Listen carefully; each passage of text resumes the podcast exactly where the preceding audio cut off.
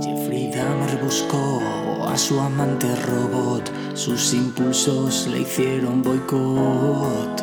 Y Charles Manson creyó ser un gran salvador, en Hollywood fundó el terror. Ted Bundy fingió ser un tierno señor, él solo quería triunfar, pero en realidad necesitaba matar, ya nadie le podía ayudar. En la vida,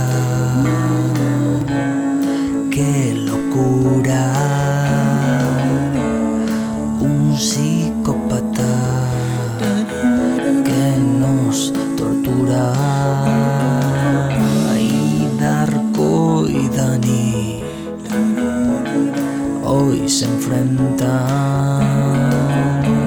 una amenaza contra el sistema.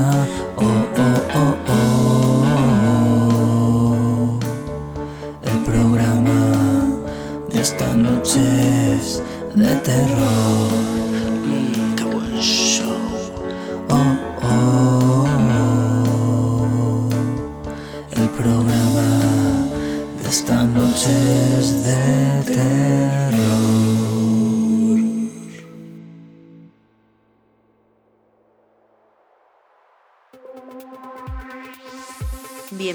Bienvenidos al Lerele.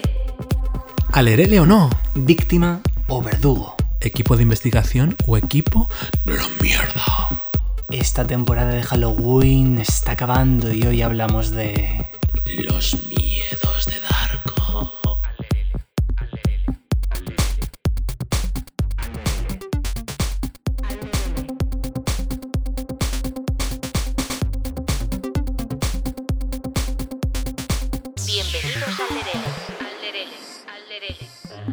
Olorele.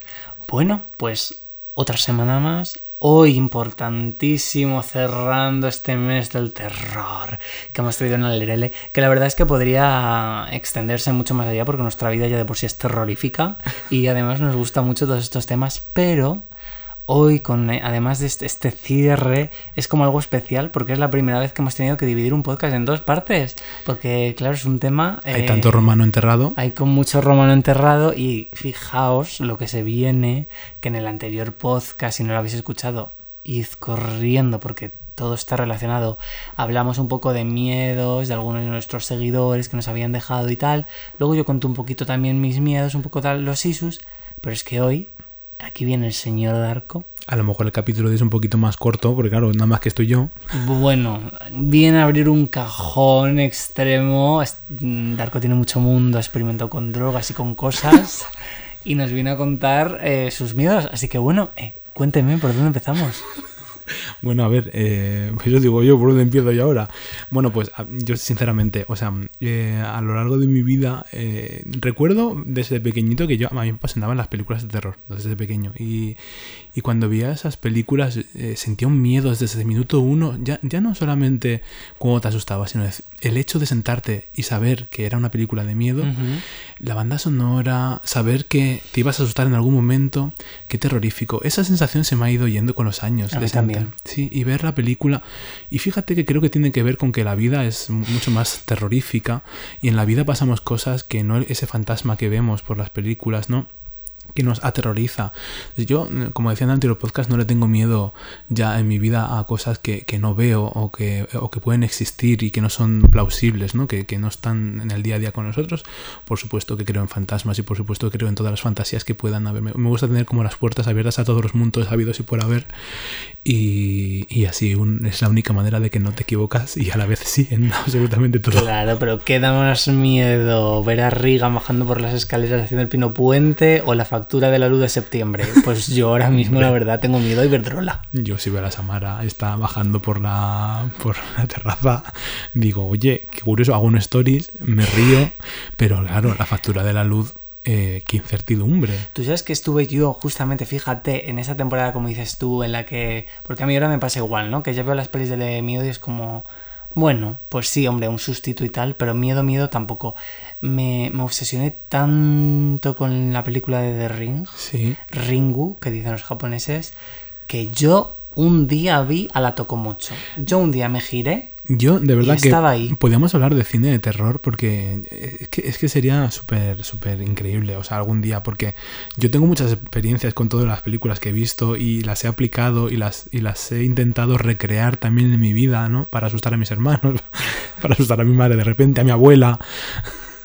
Entonces yo creo que es, que es, muy curioso, ¿no? Hablar de nuestras películas de terror favoritas. Eh, me hubiese gustado hablar de ello. Pero lamentablemente es que echo de falta eso, ¿no? Sentarme y decir, ostras, qué miedo estoy pasando, ¿no? Y, y- no. Y, va un poco asociado precisamente lo que, lo que vamos a hablar hoy. Que para mí el mayor miedo, o sea, eh, lo que más me, me aterroriza es cosas que ya he experimentado y, y con las que lo he pasado muy mal, ¿no? Eh, lo pasé muy mal, por ejemplo, cuando me hice la cera por primera vez, que decidí... es Chin, broma, chin, es broma. chin. Es broma. Es algo que no volvería a hacer porque es que vaya tontería. De... Sí, Animo a toda la gente que no se haga la cera porque... ¿qui- quién es Yo, yo nunca, en plan, no sé, hay como cosas que digo, ¿por qué? ¿Por qué pasar este dolor? Cuando, bueno, es verdad, me pasa un poco con la penetración anal. A mí yo cuando lo intenté la primera vez fue tan terrible que no lo he vuelto a intentar porque es que, ¿para qué? Si es que no lo disfruto, no me causa... eh, Fue como... Lo intenté como con, no sé, igual 20, 21 años y dije, "Mm, esto no tiene sentido, no me ¿por qué lo voy a hacer? Es que generalmente en la vida hay muchas cosas que son ¿para qué? Pues quiero decir, siempre y cuando tú no lo disfrutes. Es como, a mí, por ejemplo, me pasa mucho con, con el alcohol. Eh, me puedo tomar una copa, pero la verdad es que tampoco lo disfruto. Entonces, como, Ya. mm, ¿para qué? ¿Es necesario esto? En la vida se hacen cosas como muy necesarias mm, continuamente, ¿no? Eh, Yo creo que con muchas veces las expectativas de encajar un poco en la sociedad. Pero bueno, igual podemos hablar otro día de eso también. Pero personalmente lo que a mí realmente mm, casi me ha llevado al otro mundo no solamente es a lo mejor haber atravesado por, por periodos de depresión, sino por eh, psicópatas.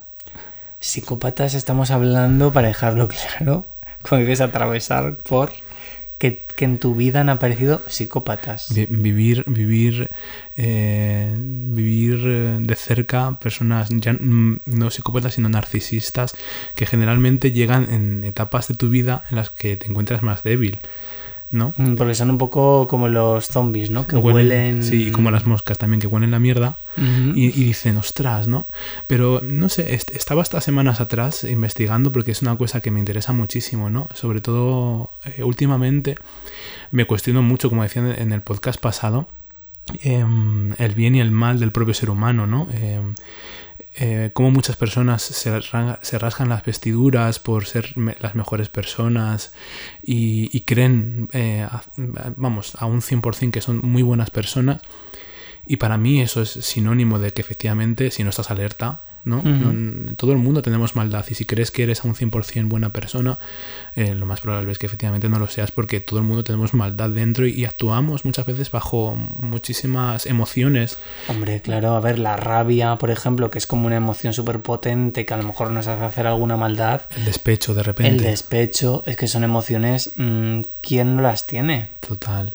Pero también hay personas que hacen el, el mal por, por hacerlo, ¿no? No bajo ningún tipo de emoción, porque efectivamente, pues los psicópatas. Y hemos hablado justamente en todo este mes y creía que podía ser un buen tema de conversación cerrar el mes precisamente con todos los temas que hemos tratado, porque desde minuto uno de lo que hemos estado hablando prácticamente han sido de, psicópatas, narcisistas, ¿no? Em, entonces creo que, que es importante saber detectarlos y saber ver qué son, ¿no? Y, y poder identificarlos, ¿no? Porque es la única manera de poder salvarte de ello. O sea, a ver, ¿quieres decirme? Porque efectivamente, pues por ejemplo, hace poco hicimos un capítulo hablando de sectas. La mayoría de líderes de- sectas, obviamente, es gente muy narcisista. Probablemente algún psicópata también, ¿no? Porque entiendo que si te da igual el, el iniciar un suicidio colectivo, es que muy fino no estarás. Hemos hablado también en temas de acoso laboral, hemos dicho que hay muchos psicópatas en puestos de poder. Entonces, lo que quiero preguntarte es. Me estás diciendo que tú te has hecho un CCC sobre psicópatas y nos vas a contar, eh, nos vas a dar tips para eh, cómo, Intentar cómo que- localizar a estas personas. Sí, a ver, sí, intentaré hacerlo porque es una cosa que yo me, me suelo aplicar en mi vida. Cuando hablábamos, por ejemplo, la semana pasada de, de temas como, por ejemplo, efectivamente, em, jolín, el, el- el miedo a que te engañen o el miedo a, a todas estas cosas, creo que es importante también conocer por dónde llegan. Y, todo eso, entonces pues yo creo que, es importante saber, saber todo ello. Esta semana he estado como. Porque muchas veces en este- durante estos últimos podcasts me estaba preguntando, pero bueno, eh, Jeffrey Dahmer era un psicópata, ¿no? Porque no sé qué. Y yo. Había cosas que me hacían pensar que sí, había, había, había veces que me hacían pensar que tenía como otro tipo de, de trastorno, no sé, porque es algo que me interesa muchísimo, ¿no? Tanto el bien como el mal más absoluto. Y, y hay una cosa que me aterra, ¿no? Que es eso precisamente que eh, tenemos en, nuestra- en nuestra sociedad psicópatas que ya hemos hablado, que generalmente solemos pensar que tienen que ver muchísimo con pues, precisamente todo, todo lo que tiene que ver con, por ejemplo, Jeffrey Dahmer o asesinos en serie o de repente algo más cinematográfico como puede ser Scream. Y tenemos en la cabeza precisamente esas, esos perfiles que son como que parece que a simple vista los puedes identificar rápidamente. Y yo decía, y ma- recuerdo que, que- que mu- muchas personas dicen, pero ¿cuál es el psicópata más sangriento o el peor psicópata de la historia de la humanidad? ¿No? Que decíamos, bueno, puede ser Jeffrey Dahmer, puede ser, ¿no? ¿Quién diríamos que podría ser, no? Y estuve viendo un documental que decían que eh, el peor de los psicópatas es precisamente una persona que no conocemos, porque el peor de los psicópatas nadie lo podría identificar. Claro. Y es el que más asesinatos ha, ha hecho, ¿no? Y entonces no es una persona conocida, ni por supuesto tiene que ver. Igual puede ser una persona, una señora de 80 años, viejecita, que está en su cama ahora mismo y que nadie sabría para nada que pueda ser. Es que es muy fuerte. Yo en mi- claro, aquí no tampoco voy a entrar en detalles porque no puedo, pero claro, yo en mi entorno de, de ahora mismo y en entornos que he estado pasado, creo reconocer comportamientos de X personas que son un poco de psicopatía, ¿no? En plan, no lo sé, yo te digo, ahora tú, ahora, yo espero ahora una masterclass extrema y que me corrijas, pero al final, eh, ¿no? Un poco personas que además a veces es verdad que los psicópatas eh, mienten muy bien, o sea, yo creo que al- mi- mm, por lo que yo he visto, son personas que a lo mejor en ciertos círculos y con ciertas personas son capaces de incluso inventarse otra vida y que cualquier persona se, se lo crea, ¿no? Y que a lo mejor tú conozcas ese día o es otra persona y te hable de, esa, de ese psicópata como y tú no, no lo reconozcas, ¿no? Porque se ha inventado una vida y tal. Pero es verdad que yo creo que son personas que si las conoces bien o si tienes mucho trato de cerca, yo creo que sí que hay dinámicas, ¿no? Un poco raras. En plan, como que a, a nivel emocional. Puede ser y no, puede ser y no, porque al no tener emociones también las performan muy bien. Y, Claro. y vivimos ahora mismo en una sociedad que invita a performar mucho todo. Entonces en, en Instagram podemos ver como personas aparentemente son todas felices. Entonces yo creo que el postureo ahora mismo está como muy a la orden del día. Yo creo que la sociedad de hoy en día, y en base también a todo lo que he podido leer y todas las, jolín, todas las, las cosas que he podido escuchar estas semanas atrás y todo lo que llevo leído también a lo largo de los últimos años, que es algo, un tema que me ha interesado mogollón, em, al final no es tan detectable, sobre todo cuanto más estrecho es el trato, ¿no? O sea, sí que lo es cuando la- el psicópata decide que tú eres su víctima, ¿vale? Esa persona sí que decide que... que- y tampoco, porque muchas veces duda de, su, de sí misma, ¿no? Pero luego hablaremos un poquito, porque hay que saber diferenciar muchas veces entre que cualquier persona no es un psicópata, o sea, hay personas que son malas, fin, o sea, quiero decir, o son narcisistas o, o simplemente están actuando bajo cualquier eh, emoción. Entonces, eh, si actúa bajo cualquier emoción ya les exime de ser psicópatas. O sea, todo el mundo tenemos el poder de hacer cosas bien y cosas mal, ¿no? Sí, o sea, también puede haber a lo mejor un perfil de una persona que es a lo mejor una mentirosa compulsiva, Sí, pero ya. no, pero no haya ninguna finalidad. O que te quiera joder la marrana porque le has caído mal, ¿sabes? O sea, eh, que, que- que te quiera, pues tú me caes mal y, y te voy a hacer la vida imposible. O sea, no todos los perfiles que, que son personas pues un poco mm, macabras, ¿no? O, o que tienen esa, esa cosa dentro del mal, eh, son psicópatas, ¿no? De hecho, yo creo que, y según he podido leer, eh, como digo, pues eh, la sociedad de hoy en día es como una máquina también de generar, generar psicópatas, porque decía yo al principio pensaba que los psicópatas nacían así, y no es ninguna enfermedad, es decir, los psicópatas es... em, es una condición del cerebro, o sea, eso no tiene reversión. Es una cosa con la que tú naces, pero también se hace. O sea, es, una, es una cosa eh, de, de exposición hacia, hacia cosas. Y fíjate que te digo que es una máquina de, de generar psicópatas, o al menos de la triada oscura. La triada oscura, para que no los conozcas, son personas eh, narcisistas, maquiavélicas o psicópatas. ¿Vale? O sea, hay diferentes perfiles. Narcisistas hay a patadas. Yo creo que todos podemos identificar muchas veces lo que es un narcisista, ¿no? Pero los narcisistas suelen ser movidos por el ego, ¿no? Sí. Por sus inseguridades y performan. Pero tú crees que una persona narcisista... eh, o sea, es que yo no sé, lo que no sé es cómo diferenciar de personas que a lo mejor movidas por sus inseguridades efectivamente tengan como, o se hayan creado como un personaje, un papel justamente narcisista, ¿no? Que es como un poco para contrarrestar todas esas faltas que a lo mejor esa persona siente que realmente tiene. O hay personas que yo creo que realmente piensan que son maravillosas y ya. En plan, no hay un background detrás de nada. El narcisista generalmente, según he podido escuchar y ver por- los propios psicólogos que los tratan, eh, pues van a consulta. Eso puede tener reversión, ¿vale? Y, y generalmente suelen ir pensando que efectivamente no les hace falta ir al psicópata. O sea, ir al psicópata, ir al psicólogo. Sí, vamos, que son perfectos y punto Sí, pelota. y lo piensan así y, y es como una especie de mecanismo de defensa, realmente. Es decir, yo no me creo que soy así, entonces lo performo y, y se lo terminan creyendo sin darse incluso cuenta de que lo están haciendo, ¿no? Y que de hecho todo lo que le mueve a ser un narcisista y a comportarse así de esa manera son precisamente inseguridades. Tienen que ir al psicólogo precisamente para poder eh, sacar todo eso y poder pues revertir un poco todas esas cosas que tienen dentro, ¿no? Pero el psicópata sí que no tiene reversión. Es decir, si te, te topas en tu vida con un psicópata, o sea, no hay manera de cambiarle. No va a haber nada. O sea, por ejemplo, así por ilustrar, eh, no sé si conoces el caso de Ana Sorokin, una chica... Era una chica em, que, bueno, básicamente mintió a muchísima gente para hacerse pasar, bueno, haciéndose pasar porque era multimillonaria y al final... em, Quiero decir que era una mentirosa compulsiva, pero yo creo que también era narcisista, porque ella se lo, se lo creía, ¿no? Y al final fue como mintiendo tanto, tanto, tanto, que fue pidiendo tan- la gente le fue dando tanto dinero, tantos créditos y tal, que realmente llegó a manejar mucho dinero. Y la cosa es que cuando la pillaron, eh, ella seguía con esa mentira. Entonces yo creo que justo, ¿no? O sea, lo veo como un ejemplo de que sería en parte mentirosa compulsiva, pero yo creo que también había un punto de narcisismo de que ella se creía que era lo más y... Quien realmente puede identificar quién es un narcisista de no es eh, un, psi- un psicólogo. Claro. Entonces, es quien puede certificar realmente delante de quién estamos, ¿no? Pero es eso, que una de las preguntas que siempre hemos hecho aquí en el podcast, en estos últimos podcasts, es, Jolín, ¿pero un psicópata se hace o no se hace? Bueno, pues los psicópatas también se pueden hacer porque es, un, es una condición que tiene el, el propio cerebro humano en la cual tienes empatía o no frente a cosas que te- a ti te parecen morales, ¿no?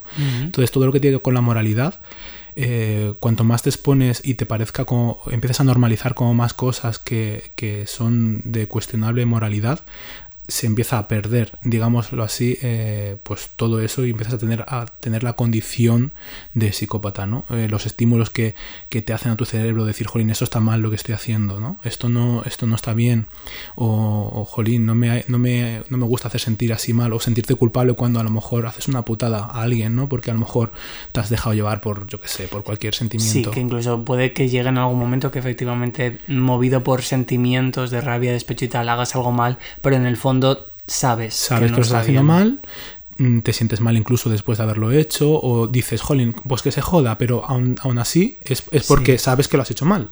O sea, identificas que lo has hecho mal, a pesar de que digas, pues que le den, que tal. Te estás dando cuenta que lo estás haciendo mal, a pesar de que quizá no te arrepientas, pero sabes que lo estás haciendo mal, ¿no? Si tú, eh, a lo mejor alguien me está escuchando y, y piensa, bueno, no, yo puedo ser un psicópata porque a lo mejor mm, he hecho sentir mal a alguien, no tengo pensamientos malos. O sea, el, el- el- simplemente el hecho de preguntártelo, ya eh, te estás dando cuenta de que no lo eres porque sabes distinguir del bien y del mal, ¿no? Entonces eso, eso es un poco lo que caracteriza a los, a los psicópatas, ¿no? Y lo que crea también a los psicópatas, que es como que algunos estímulos del cerebro se empiezan a bloquear, eh, sobre todo los que tienen que ver, como digo, con el tema de la moralidad, del bien y del mal, que se bloquean y terminas siendo o adquiriendo esa condición de psicópata. Entonces es muy interesante también de. Porque ah, em, ahora mismo con muchísimas, muchísimas herramientas que tenemos y de exposición precisamente a, a ver por Twitter y mm, a través de 50.000 sitios cosas que son aterradoras y que ya no nos estremecen, es una máquina, ¿no? De poder hacer ese tipo de, de perfiles. Una de las cosas que, que además manejan los, los psicópatas a la hora de conocer gente y detectar a sus víctimas es la ley del apego, ¿no? Al final terminan por seleccionar a una persona que está en una situación más, más vulnerable o que incluso sean vulnerables, ¿no?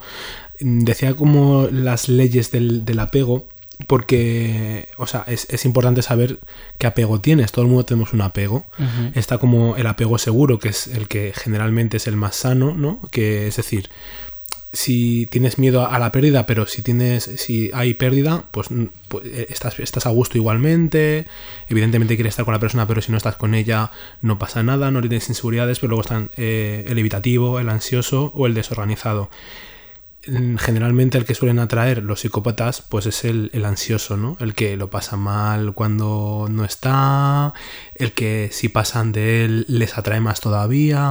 El que se aferra a un clavo ardiendo, ¿no? En plan- Exacto. Entonces siempre suelen seleccionar a personas que tienen el apego. Más, esto estoy generalizando mogollón, ¿no? Los, los temas del apego tienen mucho que ver con el, eh, el trato que habías, que hemos recibido todos con nuestros padres, cómo nos han tratado en la infancia, o incluso la lactancia de nuestra madre, ¿no? Si han sido como más cariñosos, pues tenemos un tipo de apego u otro, ¿no? Entonces, cuando ya sabemos qué apego tenemos nosotros, pues si tenemos un apego ansioso, que generalmente muchas personas suelen tener el ansioso o el evitativo. Yo tengo el evitativo. Entonces suelo atraer a las personas que tienen el ansioso. Porque, claro, yo eh, el apego lo evito eh, alejándome. Entonces, la- el ansioso, cuando se alejan, atraen más, ¿sabes? Entonces, el ansioso lo suelen eh, también eh, coger los psicópatas, o sea, porque es un perfil que es como más vulnerable, ¿no? Que los, los pueden atormentar así un poquito más. Entonces, pues bueno, el caldo de cultivo perfecto para seleccionar a este tipo de personas que son, están en una situación mucho más vulnerable y encima si tienen un apego pues más vulnerable precisamente y tal, pues son las redes sociales, como decía, Grinder, Tinder, etcétera, donde efectivamente gente que se sienten solos, están tratando de buscar pareja también, si los pueden coger también por ahí, pues, pues los cogen un poquito por ahí, ¿no? Entonces al final herramientas como puedan ser esas aplicaciones son perfectas para poder manipular a alguien, porque para empezar eh, es un contacto primero por redes sociales, no es un contacto directo, con lo cual se pueden inventar el perfil y pueden conocer a la víctima antes de y más o menos ir cuadrando su perfil para seducir a la víctima y cuando ya quedan con ellos pues eh, o ellas es mucho más sencillo poder manipularles y poder encajarles para enamorarlos. Al final el, el objetivo es precisamente pues el bombardeo de amor al principio para que se sientan como pues lo que sientan al principio las víctimas es, jolín, he conocido a mi alma gemela. Es como un anzuelo. Claro, ¿cómo se parece tanto a mí? Si tú estás ahora mismo conociendo a alguien que es muy parecida a ti y sientes que es tu alma gemela, generalmente tienes que huir. Porque efectivamente nada es tan bonito como parece, porque no lo es. Entonces, eh, y si no es un psicópata, igualmente, o sea, te vas a llevar un chasco. O sea, yo creo que al final las relaciones de amor requieren de, pues eso, de un toma y daca, de saber que hay, tiene que haber como una especie de, de equilibrio entre cosas buenas y cosas malas. Cuando todo se pinta tan bonito y todo encaja tan bien, generalmente es de, de tener un poco de vista, porque a, a menudo no suele ser tan fácil. Entonces, Sí, sobre todo además como desde un primer momento, ¿no? Es como bastante curioso. A ver, no sé, yo tampoco quiero generalizar. Es verdad que a lo mejor en algún momento surge como la magia y conoces a una persona que Se complementa, tal. Es pero sí, pero es difícil, ¿no? A lo mejor de repente que tú efectivamente mantengas una charla con una persona así de primeras y como que todo encaje, todo tal. es muy, es muy difícil que esto, que eso funcione así, ¿no? Entonces, eh, cuando las cosas suelen ir, ir tan bien, encima las personas parecen que están hechas como para ti y todo, hija, eh, no, no, no, no, no, no, no, no, no, no. Entonces, eh, yo claro, cuando empezaba a ver todas estas eran como triggers constantemente, decir, joder, pero eh, claro, o sea, ay, por eso. Entonces, en mi caso en particular eh, fue un poco heavy, ¿no? Porque claro, era tan evidente que me hizo sentir, o dije, Dios mío. O sea, cuando, cuanto más investigaba, Es que además a veces esas cosas como incluso, o sea, dices tú, ¿no? Claro que a los psicópatas no se les, o sea, es verdad que es como difícil, de hecho ahí está como, ahí reside la gracia del psicópata, quiero decir, es como muy difícil identificarle, pero es verdad que sí que son como conductas que a la vez yo sí que creo que se pueden un poco identificar porque es como muy, o sea, yo creo que hay personas que, que o sea, esta, esta conducta, por ejemplo, ¿no? De esa persona que te va a intentar como encajar, o sea, intenta, ¿no? Como encajar con calzador, que hace cosas como para agradarte. A veces lucen forzadas, porque no, no se ven, ¿no? No se ven naturales. pero no, no es tan evidente. O sea, mm, A ver, también será como todo en la vida, ¿no? En plan, no quiero como catalogarlo así, pero habrá psicópatas de 10 y psicópatas de No, una, de las cosas, una de las cosas que suelen decir es que los psicópatas son muy inteligentes. Y no, o sea, hay psicópatas que no son inteligentes. Y psicópatas que sí. Psicópatas que son conscientes de lo que tienen y psicópatas que no son conscientes de lo que tienen. O sea, eso es como todo, ¿no? O sea, hay psicópatas que son conscientes de que son... O sea, a lo mejor no de, no de la palabra psicópatas, pero sí de que... No, y saben que son psicópatas. Sí. Sí, sí, o sea, saben perfectamente lo que tienen. Y hay psicópatas que desconocen completamente, pero no les quita de que se comporten efecti- efectivamente con todas estas dinámicas de, de psicópata. Hmm. Y no saben porque nunca se han interesado por el tema y tal. O sea, sí que saben que disfrutan con ese tipo de cosas o, sus relaciones eh, funcionan así. Y generalmente no suelen ser eh, concienzudas, simplemente se van dando así, de manera natural. O sea, no, no llevan incluso un análisis detrás, ni tienen una pared en, en su casa donde ponen las víctimas y las van uniendo con hilos. No, o sea, sale simplemente porque es la manera que tienen ellos de sentir algo. Porque una de las cosas que tienen los psicópatas, o sea, antes os hablaba de la triada oscura, ¿no? Pero los psicópatas, para identificar un psicópata, cuando ya te tiene, o sea, cuando ya ha llegado, como le dicen, la violación del alma, cuando ya te tienen Oh, wow. metido, porque claro, el alma también se viola, o sea, son personas que no solamente pueden violar lo físico, sino que eh, violan el alma, ¿no? Es la dureza, eh, la agresión o la impulsividad, ¿no? La impulsividad tiene que ver con todo eso de, de querer vivir experiencias porque no las sienten. Entonces suelen ir a por las más extremas. O sea, ellos no sienten eh, sensaciones placenteras como el llorar o el reírse, las performan. Entonces no les llena. Uf. Entonces intentan buscar, eh, por ejemplo, ¿no? Se ponen a hacer cosas que sa- salen un poco de la ley para sentir que están por encima, ¿no? Se sienten como más poderosos y el hacer cosas fuera de la ley es una cosa que les es estimulante porque saben que empiezan a lo mejor con cosas que son tontas pero pueden ir increciendo. Y eso es un poco, ¿no? Entonces, pues eh, podemos ver muchos políticos que hacen mm, muchas cosas para querer ganar dinero y a lo mejor no es la avaricia, sino es el hecho de estar fuera de la ley. No es el ganar dinero. Muchas veces decimos, "Mm, tal político resulta que ha robado tantos millones. ¿Qué avaricia tienen? No, no les mueve la avaricia. Les mueve el hecho de sentirse fuera de la ley y por encima de la ley. Sí, eso es como el, el hecho también de que va siempre ligado, que a veces decimos, al poder, ¿no? Mm. Como estoy por encima incluso del bien y del mal. Claro. O sea, ese, ese hecho pues a ellos les estimula saber que están haciendo cosas mal o que están por encima de ello, que se sienten como más inteligentes por, por todo eso. Y por ejemplo, em, no sé, pienso, ¿no? En plan, un, un gurú, ¿no? De una secta, sin que sea algo extremo como, mm, como vimos en, en- los episodios pasados, ¿no? En, yo que sé, en Jonestown con un... O sea, una persona, ¿no? Que es capaz de, de hacer un suicidio colectivo sin llegar a eso. Pero sí una persona líder de una secta en cuanto a una persona que quiere como... mm, como manipular la vida de los demás, ¿no? Como que los demás le vean como un gurú, un tal. ¿Podría ser algo...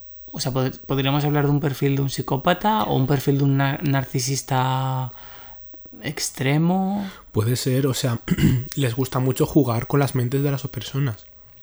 O sea, es algo que, le- que les gusta.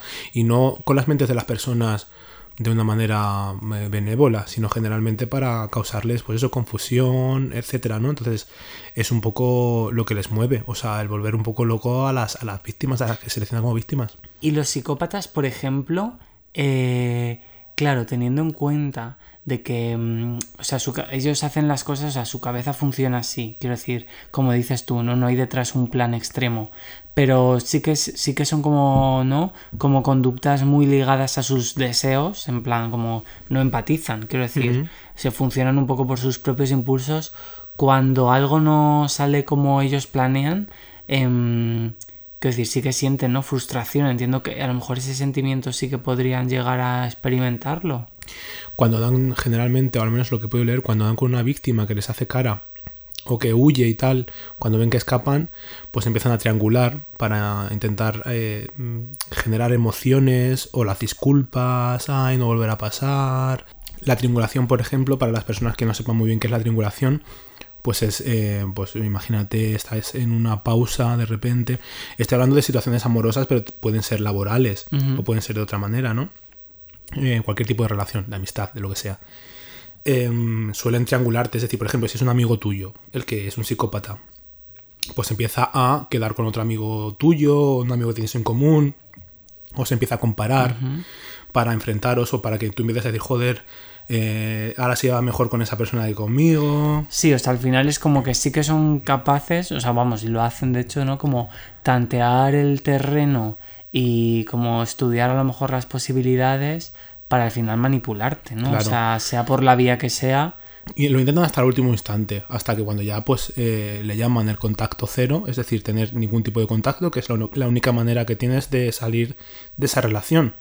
Tener un contacto cero o cuando lo, lo empiezas a, a- lo, lo empiezas a identificar o alguien te ha dicho que conozca del tema, que efectivamente estás frente a un psicópata, es encararle de una manera agresiva.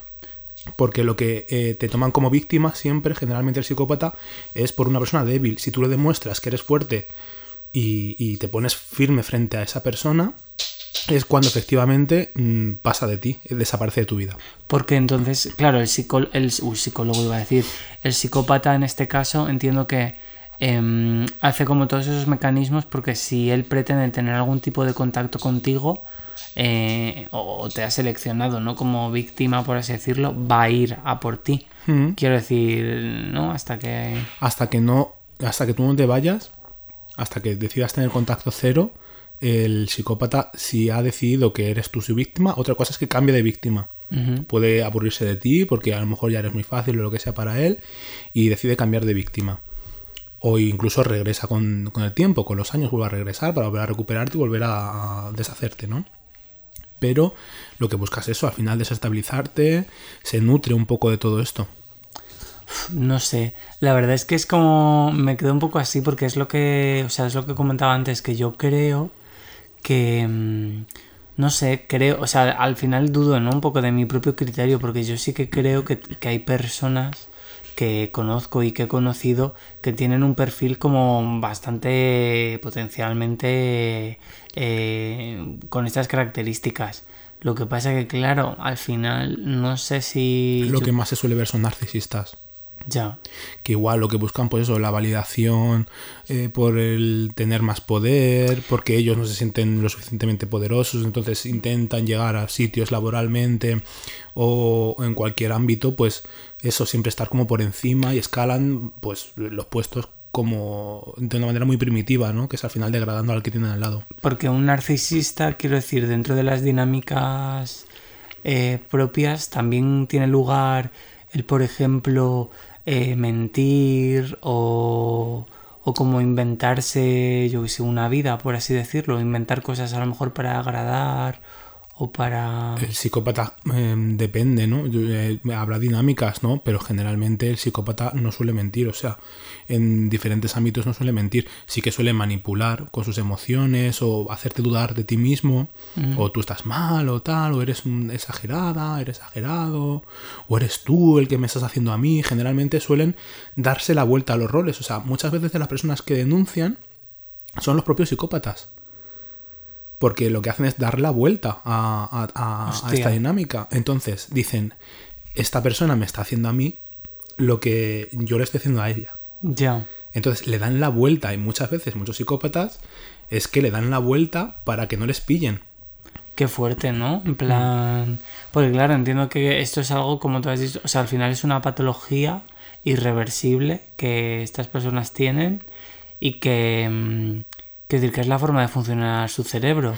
Hay un, no caso, hay un caso que es súper conocido, que es el de eh, Johnny Depp con, con su mujer, Sí, que eh, todavía hay como mucho, mucho tema, ¿no? Hay como muchas cosas que dicen muchas, o sea, hay muchísima información y hay quien está de la mano de uno, de la mano de otro. Pero lo que parecía indicar al final es que la, la mujer era quien había dado la vuelta, haciendo ver que era él el que le maltrataba a ella.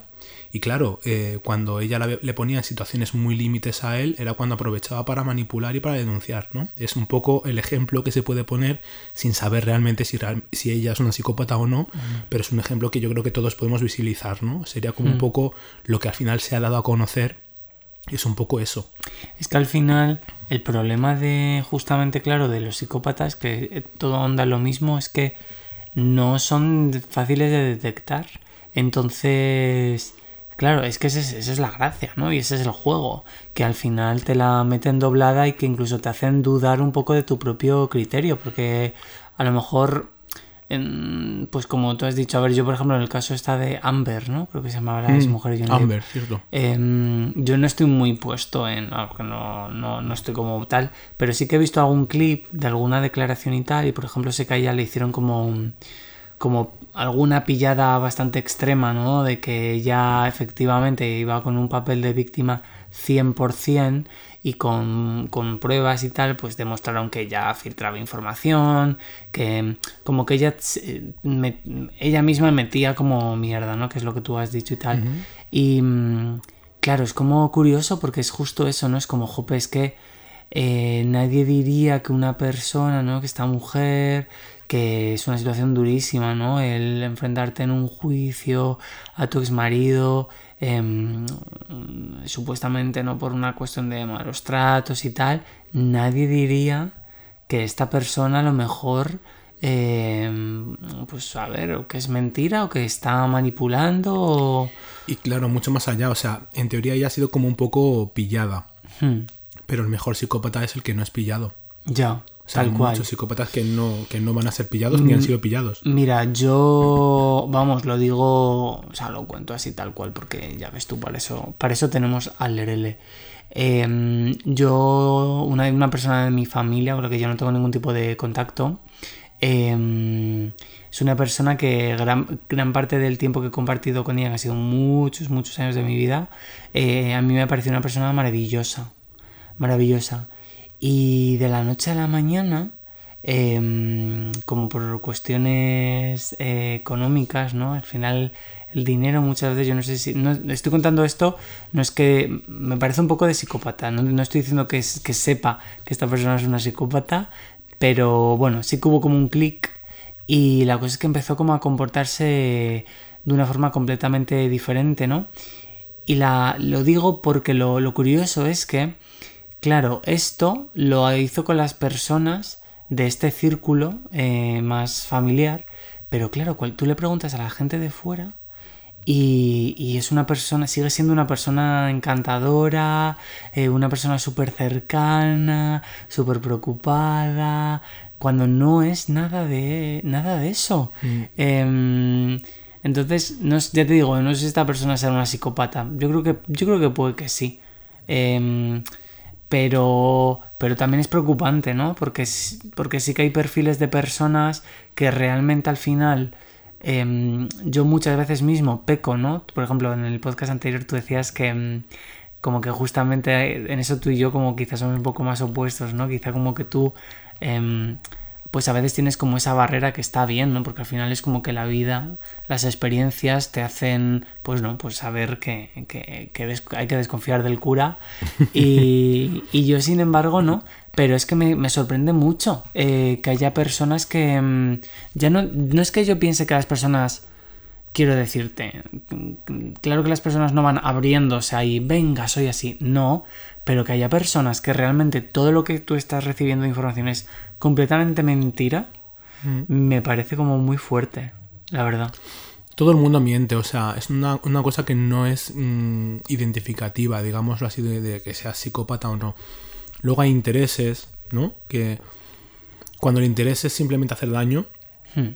Es más preocupante. Luego muchas veces damos con personas que, por ejemplo, si son temas, eh, yo que sé, económicos o lo que sea, la gente tiene intereses económicos, claro, y entonces intenta eh, muchas veces desde un punto de vista que se sale de lo moral, pues luchar por lo que ellos creen, ¿no? Mm.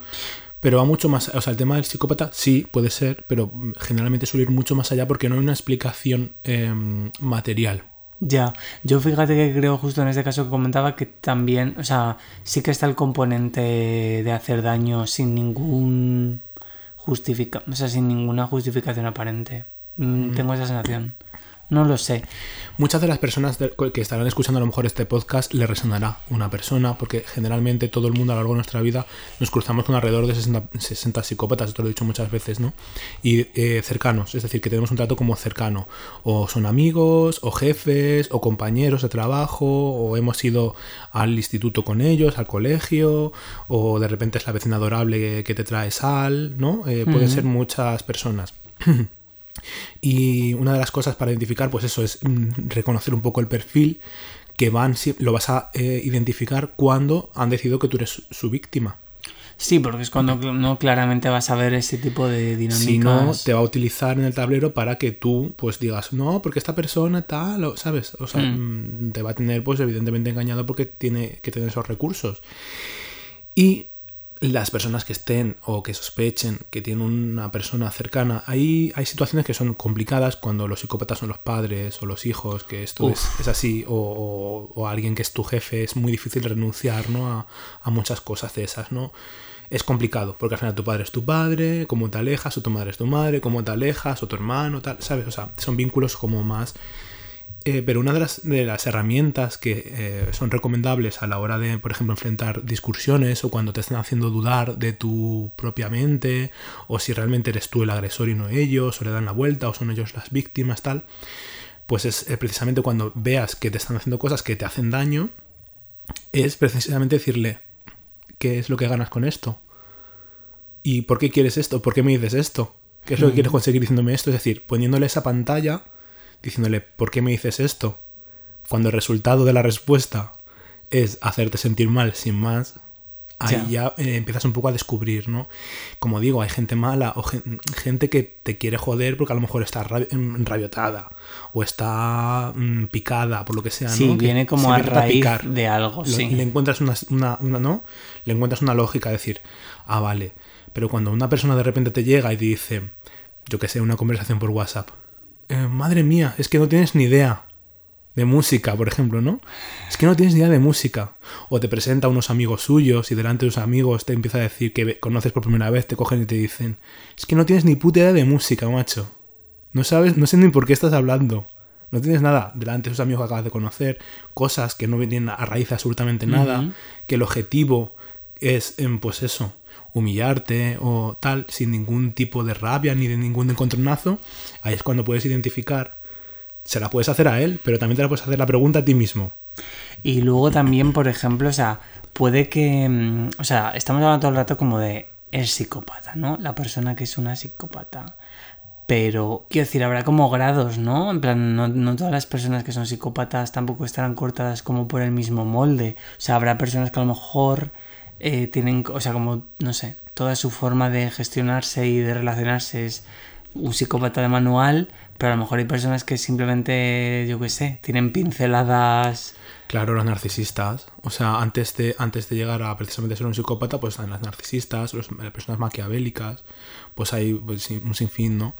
Pues como te decía, o sea, el, el caso más leve de la triada oscura esta es eh, a lo mejor el narcisista, que es eh, eh, generalmente, pues son personas que es desde la inseguridad, desde el no, no soy esto y quiero conseguir esto por encima de lo que sea. Pero un narcisista sí puede llegar a ir a terapia y retomar. tiene retorno, sí. O sea, un, un narcisista tiene retorno. O sea, tratándose, tiene retorno. Entonces, generalmente lo que más vamos a poder ver en nuestras vidas es, son narcisistas. Y, y el siguiente grado sería, pues eso, el psicópata. Madre mía. Esto es como cuando decían que creo que era hasta los 30 o algo así. Que es cuando, o, o justo a los 30, que podías empezar a, a tener connotaciones de esquizofrenia y tal. que yo estaba shaking, bueno, y ahora que lo pienso estoy, porque tengo los 30 recién cumplidos, pues lo de la psicopatía igual estoy pensando, por favor, Ya. que no se me reproduzca esto, que No, ya tengo bastante. El, el hecho precisamente de no querer serlo o de planteártelo el poder ser ya es un indicativo de que efectivamente no lo eres. Ah, menos mal. Reconoces, ¿sabes? O sea, reconoces que está mal. Ahora, cuando te divierte y disfrutas siéndolo, porque, eh, jo- jolín, estaba viendo yo muchos vídeos de estos que a lo mejor daban masterclass y tal, algunos psicólogos que están especializados en todo este tema.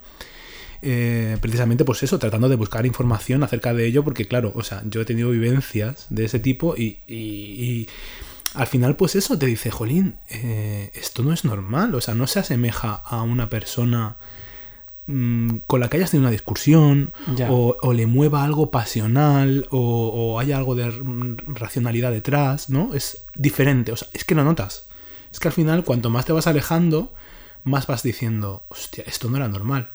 O sea, son similares a las Ujú. discusiones, pero no lo son. Claro, es que quizá, o sea, como has dicho tú antes, como estas personas se nutren un poco de perfiles de personas como a lo mejor eh, más necesitadas de atención, de cariño y demás, como que al final puede ser que esas personas en, ese momento puntual pues se agarren a lo que venga, quiero decir, estás como un poco nubilado, ¿no? Esto es como cuando dicen que, que el amor, ¿no? Como que al principio, al final hay cosas que como que no ves porque al final es como que yo creo que estás viviendo, viviendo un poco entre la realidad y la fantasía un poco. Sí, pero no tiene por qué ser amor. O sea, es una relación laboral, puede ser. Sí, sí, o sea, digo, pongo el amor como ejemplo, pero Mm. sí, exacto, o sea, como que muchas veces cuando empezamos una relación o algo que nos motiva o lo que sea, ¿no? Sí. Que está como, por un lado, la realidad y luego la, la lectura que estamos nosotros haciendo de esas vivencias que, bueno, siempre puede estar un poco distorsionada por nuestro criterio y tal.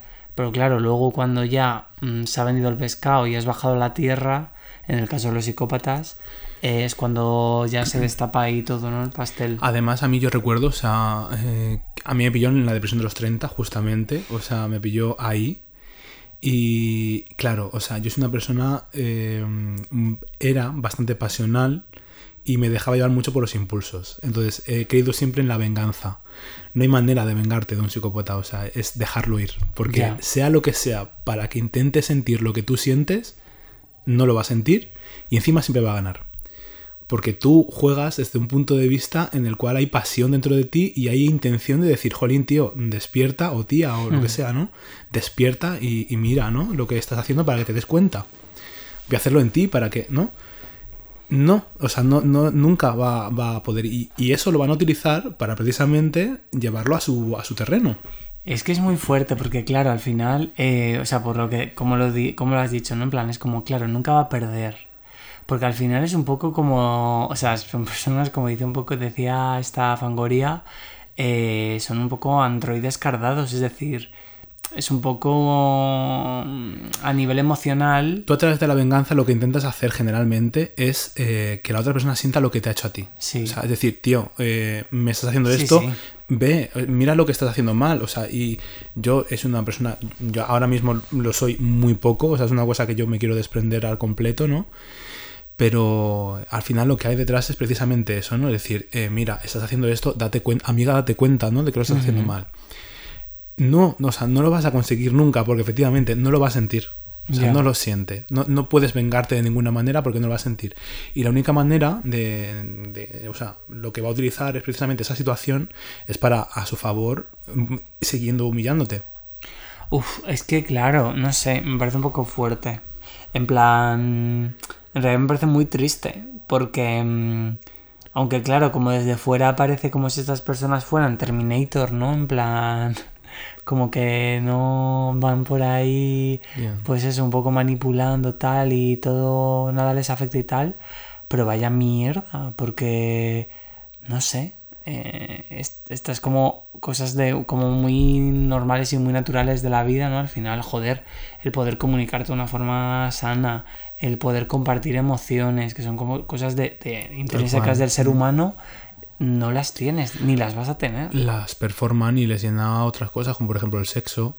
Y generalmente suelen tener, suelen tener, pues eso, relaciones con el sexo también abusivas. o exacerbadas, ¿no? Suelen tener como mucho, muchas personas a su alrededor, suelen tener a muchas personas que le bailen el agua, utilizan precisamente todo eso, ¿no? Porque al tener ese tipo, al no tener apegos y utilizar precisamente sin- desde fuera del apego el eso, el, el- el manipular, el alejarse, el hacer ghosting, el de repente tal, suelen manipular a las personas que, por ejemplo, pueden tener un tipo de apego u otro, pues eso, los, los- los atraen, ¿no? Ese tipo de personas que son como más débiles y al final pues tienen un campo enorme de ganado. Entonces, eh, eso es otro perfil en el cual te puedes dar cuenta, ¿no? De si una persona lo es o no es. Entonces, son, hay como muchísimas herramientas. Entonces, eh, la, la- la profesión clave para este tipo de personas generalmente es la política. Es decir, les gusta mucho ser políticos. Qué novedad más eh, sorpresiva. El, el- O jueces, personas sí. que a lo mejor son abanderadas de causas, Mm. o no sé, personas que a simple vista a lo mejor los ves con una moral que performan generalmente y los ves como, dice, jolín, envidiable, ¿cómo puedo? O sea, ese tipo de personas son las que hay gente que efectivamente pues les hace aguas y, y los ves, se les ve, ¿no? Se les suele ver porque...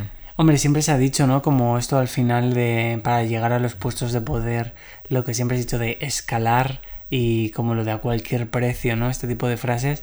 Y bueno, eh, al final van ligadas un poco de esto, ¿no? Porque eh, para justamente a- a- a poder escalar y hacerlo a cualquier precio, muchas veces la empatía tiene que ser algo que tengas prácticamente a nivel cero. Eh, entonces, bueno, si eres un psicópata, Tal te cual. viene súper bien. al final, pues eso, o sea, no sé, o sea, es una de las cosas que a mí más miedo me ha dado en mi vida porque lo, he conocido, lo conozco, entonces es lo que más me ha condicionado a la hora de conocer personas, o sea, porque una vez que pasas por eso, eh, da igual que sea un narcisista como que sea un psicópata, o sea, es algo que yo no puedo decir, es- era un psicópata, ¿no? Pero sí que eh, sé, sé que lo que movía detrás de todo eso era un problema como pueda ser alguna de estas de la triada oscura, ¿no? O sea, es algo que tengo la certeza pero ya te, te, te condiciona. Después de todo esto, te condiciona a la hora de conocer a otras personas, te llena otra vez de miedos. Entonces, hasta que vuelves a coger confianza en ti, confianza sobre todo y volver a confiar en otras personas, es como muy complicado, ¿no? Entonces, yo después he tenido relaciones después, tú lo sabes, y ha sido continuamente de el miedo de y si pasa esto, de si pasa, de si pasa, y luego pues es lo que ha condicionado, ¿no? Eh, las siguientes relaciones. Es que al final no deja de ser una relación de abuso y de malos tratos. Lo que pasa que, claro, como mm, las relaciones de justamente de malos tratos, muchas veces yo creo que cada vez menos, ¿no? Pero mm, bueno, siempre generalmente socialmente de cara al público han estado un poco ligadas al, al físico, ¿no? Al maltrato físico. Y joder, es que muchas veces no hace falta ni siquiera que haya un, un, un solo episodio de maltrato físico para que no sea una relación de maltrato. Y con eso juegan precisamente, o sea, eh, generalmente lo que suele pensar las personas de los psicópatas es, es que llegan a matar o que llegan a... O sea, lo que al final el constructo que tenemos todos en la mente, ¿no? El constructo social de un psicópata es una persona que ha matado o que pega o que asesina animales o que... O sea, todo lo que eh, pe- pensamos un poco todos que es un psicópata, pero generalmente el psicópata no mata, que, y, quizá ni un 5% de los psicópatas hayan ni hayan ni vayan a matar a nadie, ni a un, ni a un animal, pero sí que disfrutan con todo ese rollo mental y de hacer eh, eh, pasárselo mal a las personas con el tema de la seguridad, de la autoestima, de todo eso. Entonces se nutren de eso. Vaya charlita, amiga. Madre mía, a mí es que es un tema, la verdad, que podría estar como escuchándote un montón, porque me parece, no sé, me, me atrae mucho porque es, es como curioso, ¿no? Parece como algo, bueno, mis comparaciones siempre son fantasía, ¿no? Pero parece como algo paranormal, pero es como que existe, pero no hay como explicación ni forma de detectarlo.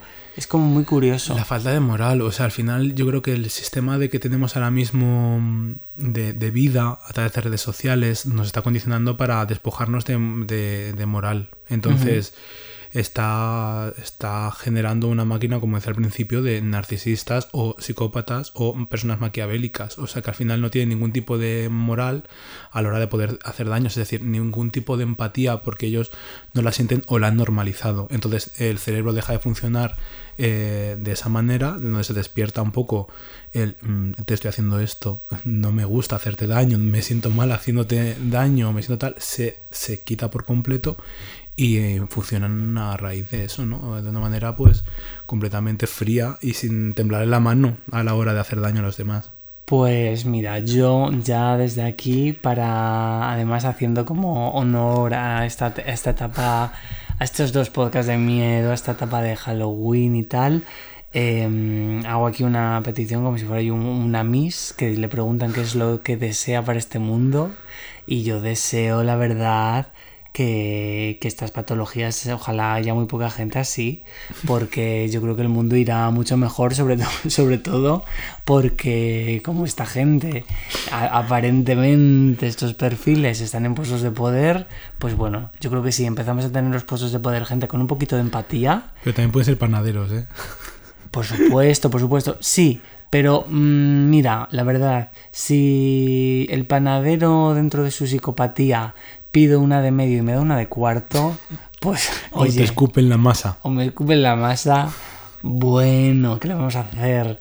Pero estos líderes que, que supuestamente están, como dice la palabra, liderando un pueblo, una sociedad, y la sociedad se la suda porque en realidad no, no pueden empatizar con, con una sociedad y lo único que les importan son sus deseos de poder. Putin puede ser perfectamente. Putin, o, por el- o da igual, Ucrania exactamente igual. Sí, sí, al final es, además, eh, bueno, no, no quiero como estirar, pero vamos, es el claro ejemplo de que no tiene ningún sentido absolutamente nada y de que no, no está velando por- para nada por los, por, por- por su pueblo.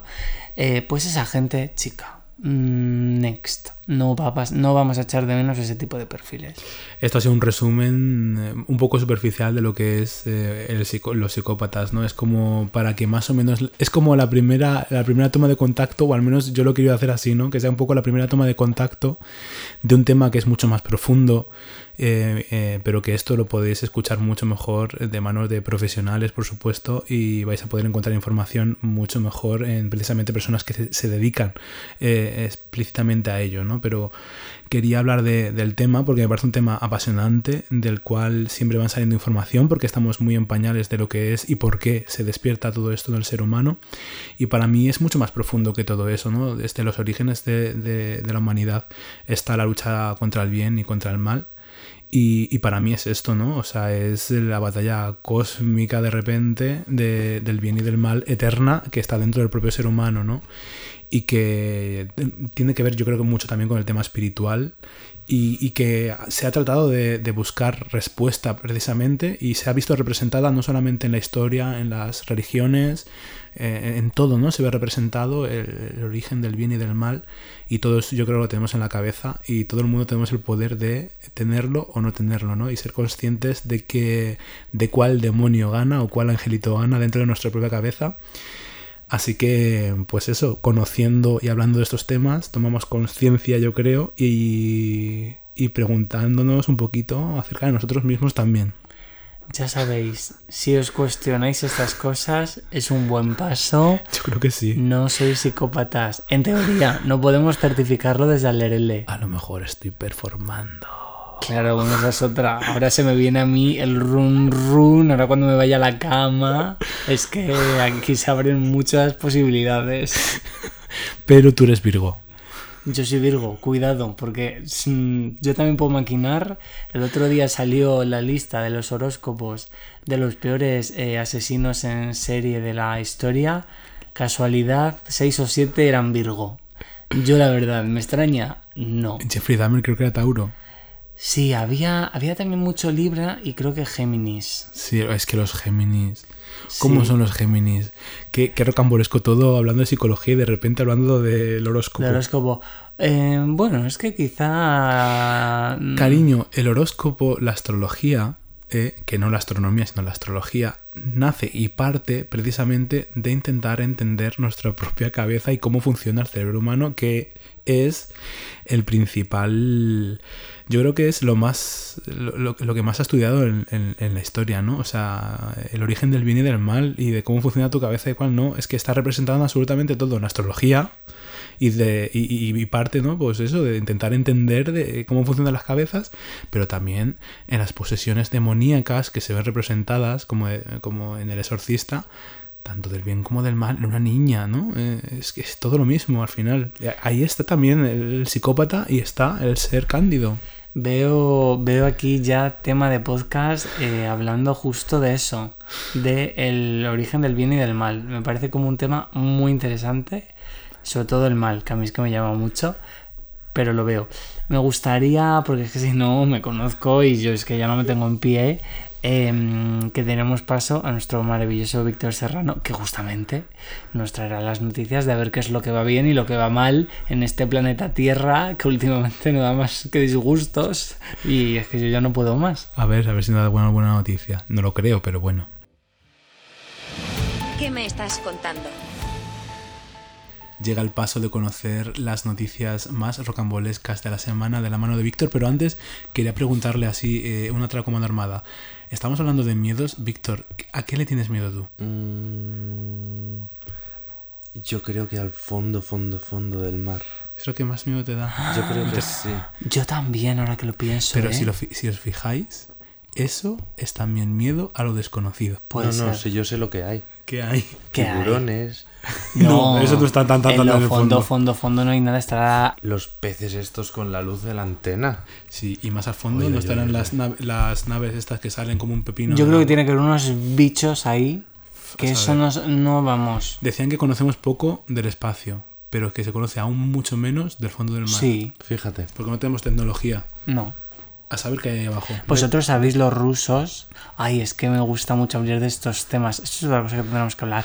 Pero los rusos que excavaron un pozo para abajo, para abajo, para abajo, para abajo, llegaron como a miles y miles de metros. Y dijeron que escuchaban como cosas, ¿no? Sí, no, ya no podían, claro, no bajaban, bajaban como una camarita y tal. Creo que eso se fue al garete porque con la siendo- URSS no había gran moneda. Y decían que escuchaban como cosas de cánticos y cosas. Madre mía. Ya me ¿Qué imagino a los, a los Eh, rusos Ay, con mamá, una, de Rigoberta. una GoPro atada a un cable.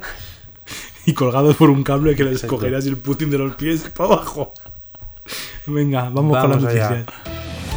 Liz Truss dimite como primera ministra del Reino Unido tras menos de dos meses en el cargo. Bueno, La- la entiendo. 44, 44 días. La entiendo. Yo también hay, hay sitios que empecé a trabajar y, y- y dije, mira, me voy hoy mismo. le doy la mano a la reina, sí, tal cual. O sea, es que eso es algo muy habitual. Pero aquí hay algo de conspiración, yo creo. ¿eh? ¿Crees que tiene algo que ver con el tema del nuevo rey? Que ya hemos visto todos cómo se comporta con su entorno. Un poquito psicópata. A lo mejor ha habido No ahí un moñeo y ha dicho, mira, me piro. Hombre, se tiene que reunir con él, ¿no? Que era una vez, una vez cada, Cada semana. Cada semana, ¿no? No sé, no lo recuerdo. Tú imagínate.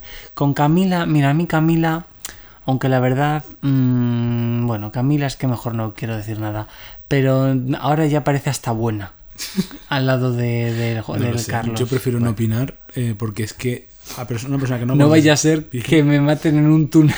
Eso digo yo. A lo mejor es que con 44 días ya cobraba su sueldo vitalicio y ha dicho, pues me piro. Pues, pues también. Bueno, puede ser. eso no es España. A lo mejor ella Ya, también es una es verdad. psicópata. James Corden vetado de un restaurante de Nueva York por ser el cliente más tirano en 25 años.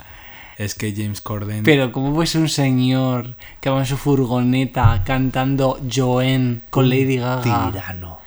Y ahora que sea un monstruo? Es un cretino. Eh, este es el típico ejemplo de alguien que generalmente puede caer bien a todo el mundo. Psicópata. Humorista, no sé qué. Nadie podría imaginar que fuese un tirano. O sea, Jiji, jaja. justamente este tipo de perfiles son, se le ve así gordito, entrañable, que generalmente tenemos a las personas gordas como alguien entrañable, que esto es muy gordófobo, ¿no? Pero generalmente, ¿no? Por, por lo que es la Sí, sociedad. son achuchables. Achuchables, ¿eh? Ay. Pues este tipo de personas son justamente... ¿Y qué, qué ha ¿Y hecho? cómo- ¿Qué, qué show ha montado? A ver, yo lo que quiero decir es que cómo puede ser tirano en un restaurante que se llama Baltasar. Hombre, No, Baltasar. no. Pero que le han vetado hasta de Ryanair, los de Ryanair. Exacto. Vaya Los-. Como si fuese a montarse en algún momento en A Ryanair. ver, eh... Yo es que no puedo, de verdad. Dice Gandhi, ay, pero es que era... Era... Era... Ah, que es británico. Y digo, sí, aunque sea británico, eh, lo mismo tenés que en Ryanair. Pues o sea que ahora está de moda como vetarle. Podemos vetarle de Alerele. Sí, queda vetado. Vetado James Corden de Alderelle. Exacto. Oficial. Oficialmente. eBay prohíbe la venta de disfraces de Jeffrey Dahmer. Y tiene razón, no es lo mismo que Freddy Krueger. Hombre, claro que no. A ver, es que A ver, perdón, Venga. porque no quiero ser un, un, Darko, un que ya lleva las, gafas de Yo me, mira, Dahmer. me compré unas gafas que no me gustaban cómo me quedaban. Tengo que decirlo. Le vi cómo le quedaban a, a mi amorcito, que es. No, Jeffrey Dahmer, el Ah. actor. Claro, hombre, es que Jeffrey Dahmer era más feo que, una, que un... Evan Peters, Bueno, ¿cómo bueno, le bueno. Tenemos conocidos que han, que han dicho que les hacía tilín. A ver, todo el mundo tiene que tener su target, pero sinceramente, Sí, Jeffrey. Dahmer, eh, o sea, poner a ese bomboncito latino que es este señor, el se me olvida siempre el nombre. ¿Cómo se llama? Evan Peters. Evan Peters. Evan Peters, que, muy por favor, mm, hombre, no se puede comparar, de verdad, podrían haber puesto otro cualquiera. Lo que yo quiero decir es lo siguiente. Dime. Eh, he recibido y estoy leyendo mucho feedback en redes sociales diciendo que si Ryan Murphy, que si es el demonio, porque ha hecho una serie, que si ha, eh, ensalzado Jeffrey Dahmer. No, cariño. Primero mírate la serie, porque si te miras la serie verás que para empezar la serie... A ver, la serie cuenta los asesinatos de un asesino en serie. Es decir, Aquí hay una historia. Claro, el asesino en serie, algo tendrá que salir, digo yo. No vamos a, a- a- a- no sé. Que le pongan una sábana encima. Claro, que, que hablan un poco del background de, de este señor. Hombre, pues claro, te- tendrán que hablar un poco del background de este señor porque de ahí viene la, la- la gracia, quiero decir, de esta serie y de, y de tantos casos, que es el intentar ver qué precedente ha marcado el que este señor haya cometido esto. Pero la serie está contada desde el punto de vista de las víctimas. Ahora, perdón, la gente que romantiza esto es que no lo entiendo. O Yo sea, también lo entiendo. ¿tú lo yo entiendo, entiendes? yo entiendo todo, cariño. Vamos yo a ver. no lo entiendo. O sea. Mira, mm, a ver, yo, pero esto es un debate también que, que Víctor va a estar aquí a punto de pegaros un tiro. Pero yo entiendo a la gente que, que romantiza porque, vamos a ver, no que lo vea bien, sino que lo entiendo. Porque cuando se hace algo de manera cinematográfica bonita y tú lo ves, mm, estás un poco mm, desasociando porque tú en verdad es, que, es que lo ves como una serie de televisión y además eh, muchas personas creen, mira, esto es el típico, la típica reacción que tienen las personas que tienen mucho miedo ante la niña del exorcista en el parque de atracciones. ¿Qué es lo que hacen? Reírse. Y eso es un, es un, es un trigger de que están acojonados y lo, y lo solucionan como así. Pues las personas que están atemorizadas con Jeffrey Dahmer lo que hacen es quitarle todo ese poder del terror y mm, ponerles un poquito de eso, de, de mofa o de, ay, mira, vamos a quitarle ese poder. Pues yo también soy Jeffrey Dahmer, ¿sabes? Quitarle como ese poder que tienen que tanto les aterroriza inconscientemente. Así que yo entiendo un poco todo. Tampoco entiendo esas personas que le escribían las cartas y que se querían enrollar con él y, le- y les hacían visas. Yo lo entiendo, no. Lo entiendo y no lo entiendo, las dos cosas a la vez. Yo eso no. Lo que me fastidia mucho es la gente que va aleccionando a los demás, señalando con el dedo, en plan, es que esta serie está fatal, no sé qué, es que tal. Cariño, eh, a lo mejor tu película favorita no es Titanic, eh, una catástrofe en la que murieron miles de personas, y una película que no puede ser más insulsa, que se centra en una historia de amor Oye, es muy bonita. No, pero es que vamos a ver.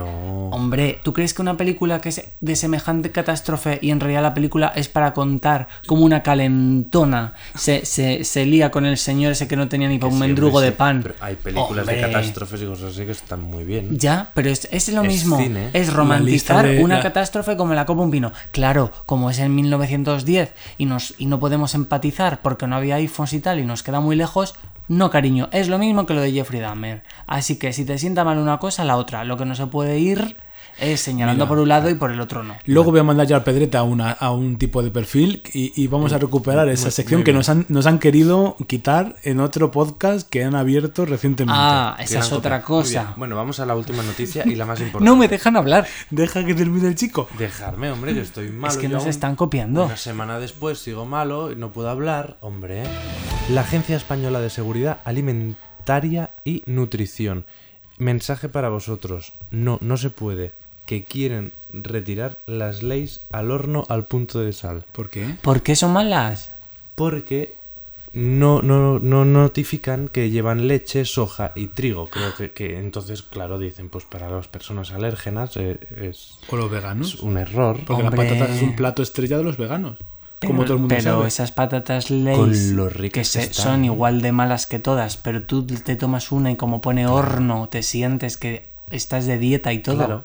Dices, dices, "Eh, ¿estaré adelgazando? Mira, Como antes con los gusanitos. Sí, antes con los gusanitos me decía, me- Claro. me, he comido una bolsa entera de gusanitos yo solo. 80 gramos solo. O sea, 80 gramos tiene los gusanitos, que es aire más que nada.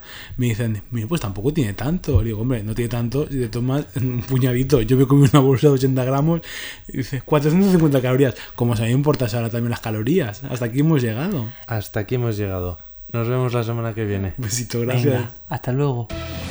Bueno, pues nada, em, esto ha sido las noticias. Yo estoy súper indignado porque entre, entre lo de el James Corden este, el, lo de lo del Jeffrey Dahmer que me tiene calentito esta semana, y ahora que me ha recordado lo de los podcasts de los cojones, que curiosamente eh, tal, yo tengo una teoría y la voy a decir aquí, porque yo sé de gente que yo sé que tienen contacto conmigo. Yo no sé si están escuchándome a mí ahora o han escuchado este podcast. Y conmigo también tienen contacto. Contigo también. Y es gente que sé que trabaja en ciertas afamadas plataformas de podcast, de televisión, patatín patatán.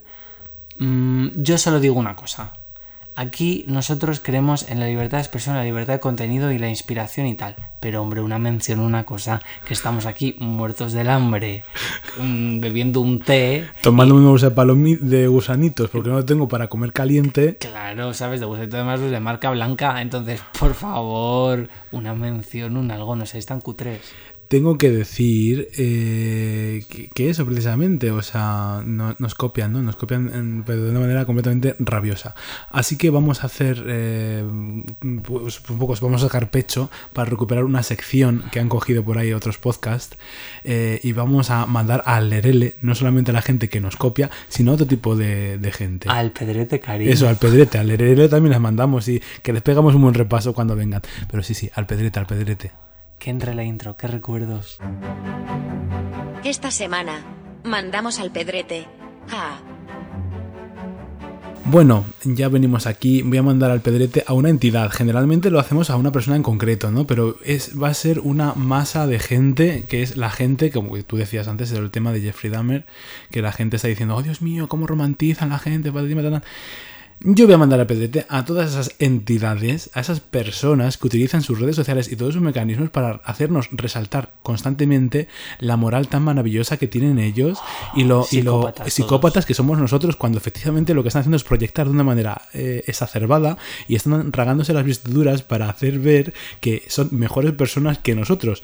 Cariño, la perra gorda para ti, vale. Yo soy malísima persona y tú eres buenísima. Anda, guapa, ya está todo. Tú lo dices así, la perra gorda para ti. Tú eres, mira, eres eh, aliada de las feministas, aliada de los gordos, eres la máxima autoridad en, rom- en- en no romantizar a los asesinos, eh, eres María Teresa de Calcuta y la puta que lo parió. Pero hija, eh, ¿lo ves así? Ya. Yo soy malísimo. Pues venga, la perra gorda para ti, guapa. Qué pesada la gente quejándose de todo, de Es verdad. que- Dejar a la gente que hable y se disfrace de lo que se haga los cojones. Si lo que tiene que hacer la gente es preguntarse cositas eh, y no ser Jeffrey Dahmer. Es que desde luego es bastante fuerte. O sea, por un lado es como que mm, a través de las redes sociales me impresiona mucho como ver personas como muy jóvenes, que eso me parece muy bien, como muy puestas en muchos temas y como muy... mm, Bueno, el tema de abanderarse ya me, a mí me da un poquito de cringe, pero bueno, el, el tema de posicionarse, eso me parece muy bien. Ahora, well, cuando tienes 17 años y parece que has estado tú en Stonewall tirando la piedra, Es que, o parece que has estado ahí en los apartamentos Oxford de Jeffrey Dahmer viendo todo el pescado. Mm, cariño, bájate a la tierra y sobre todo además es que es lo que yo decía con lo, con lo otro. Eh, antes de acusar a la gente y decir que la gente está enferma, que yo pienso que la gente está un poco malite, por ejemplo, la gente que, yo que sé, lo del disfraz de Jeffrey Dahmer y tal. Ahora, también digo Estamos una, todos. digo una cosa, Jeffrey Dahmer porque era un persona, vamos, un personaje, porque era una persona real con víctimas reales, pero a mí también me parece igual de malite, también te lo digo.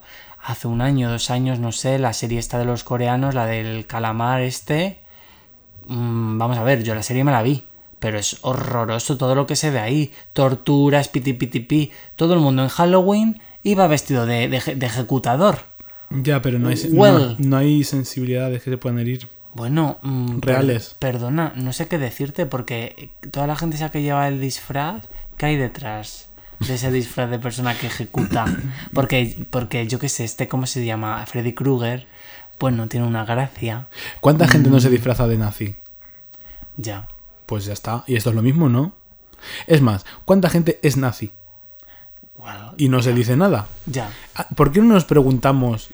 ¿Dónde está? La gente está que, que por ejemplo, pues eso, se, se ahora mismo se mm, le, le arde, ¿no? Lo- todo el, el tema con los disfraces de Jeffrey Dahmer. Cuando hay un asesinato de verdad, que hay un montón, eh, o sea, que a la semana hay asesinatos en este país, ¿dónde van a, a reclamar y a manifestarse? ¿Qué es todo postureo, hija? Que ponen cuatro tweets y dicen, ay, qué buena persona soy, ya me voy a dormir a gusto. Hija, eh, venga, el, el pin para ti. Como dice la afamada sección que han puesto por ahí. Venga, Ah, se llama así. se llama así, te pongo un pin. ¿Qué te parece? Mm, Me gu- sigue gustando mucho más eh, ir al pedrete. Al pedrete. A ver si nos llama el alcalde y nos pone ahí un algo para hacer el podcast allí y grabarlo en el pedrete. Bueno, pues ya hemos mandado al pedrete. Ahora vamos, ahora vamos que, que hay que despedirlo ya. ¿Cómo era esto? Ahora vamos cada, cada mochuelo a su olivo, como se ha dicho toda la vida. mucho a su olivo. Eso nos ha dicho, cariño. Eso es una cosa como muy de familia, ¿no? De pueblo, así. No sé, no- yo no lo he escuchado en mi vida, pero bueno, cada mochuelo a su olivo. Cada mochuelo a su nido, ¿será? No, es su olivo, ¿eh? A su olivo el mochuelo. Bueno, mira, no lo sé, la verdad. No estoy ahora muy, muy seguro. La, la cosa es que, bueno, vamos a dar ya eh, cierre, por Yo- favor, sepultura a estos podcasts Vamos de a Halloween. un responso ya a Halloween. Vamos a dejar de ponernos intensos, bueno, lo dudo. Pero yo, para cerrar este capítulo, voy a, ca- voy a cantar una canción muy épica también. Pero bueno, vamos a despedirnos. Bueno, pues ya sabéis, como siempre, esto no cambia. Seguidnos en nuestras redes, al barra baja lerele Instagram y en nuestro afamado TikTok, con un solamente un TikTok, pero que, oye, puede ir creciendo. Em, siempre lo decimos, pero siempre lo diremos. Nos encanta que nos dejéis feedback, unas estrellitas de repente en el Spotify, en el Apple Podcast. Tampoco hace falta que sean unas estrellitas, un mensaje directo en Instagram, un, un- un algo. Nos gusta saber de vosotros. La gente que tanto se rasga las vestiduras siendo una buena persona, que hagan un esfuerzo de buen samaritanismo y nos pongan cinco estrellas y una reseña positiva, que ahí es donde se muestra lo buena persona que es una. Eh, ah, te iba a decir una cosa antes de cerrar que se me acaba de venir. ¿Sabes cómo se hace esto, cariño, generalmente en todos los sitios? Dicen eso de nunca te fijes en las, en las grandes ligas a la hora de copiar. Siempre fíjate en las personas que son como menos conocidas para poder copiarlas, porque son las únicas que arriesgan y no tienen que suplir. Entonces, eh, claro, ¿qué pasaba? Madonna siempre se ha fijado en la gente que no tiene nada que arriesgar. Entonces, no copias a Madonna porque todo el mundo lo ve y no arriesga. ¿Madonna qué hacía?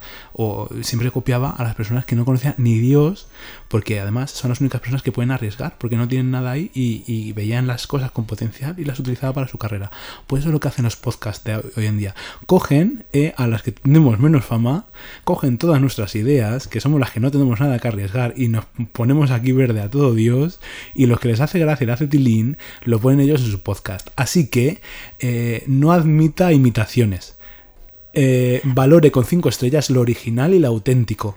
Como dicen las tortas estas de, de- de los desayunos, las auténticas. El otro día estaba desayunando unas tortas y ponía eso.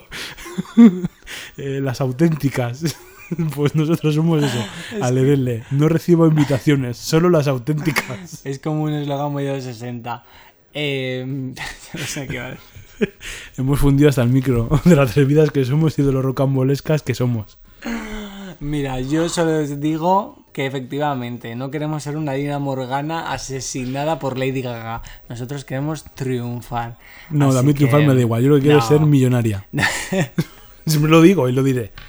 A ver, ¿es mentira? No, por supuesto. No, pero es verdad que siempre lo, yo siempre lo digo y lo diré siempre que, que uf, es que me lo paso también haciendo esto, que lo único es, chicas, pues ya está. La risa que nos pasamos. seguir haciendo esto y para adelante. Que sí.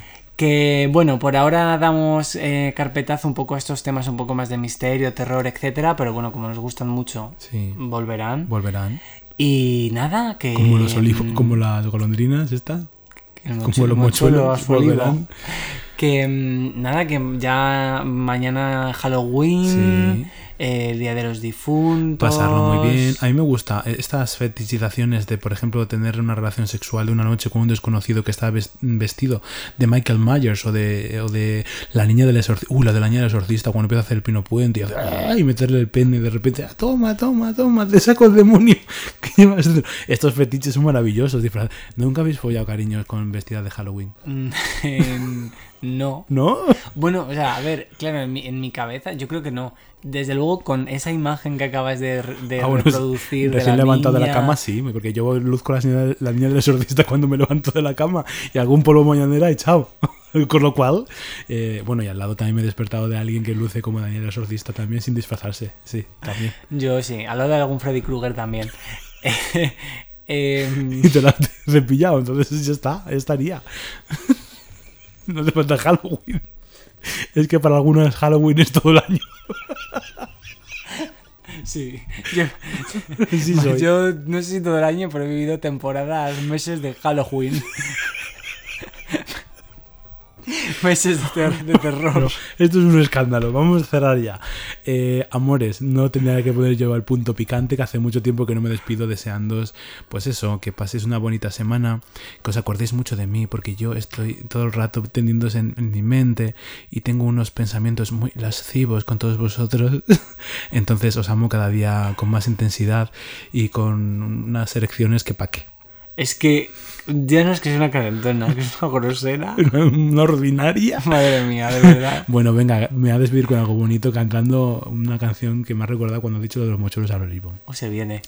Debajo del olivo que el sol calienta, debajo del olivo que el sol calienta, debajo del olivo que el sol calienta.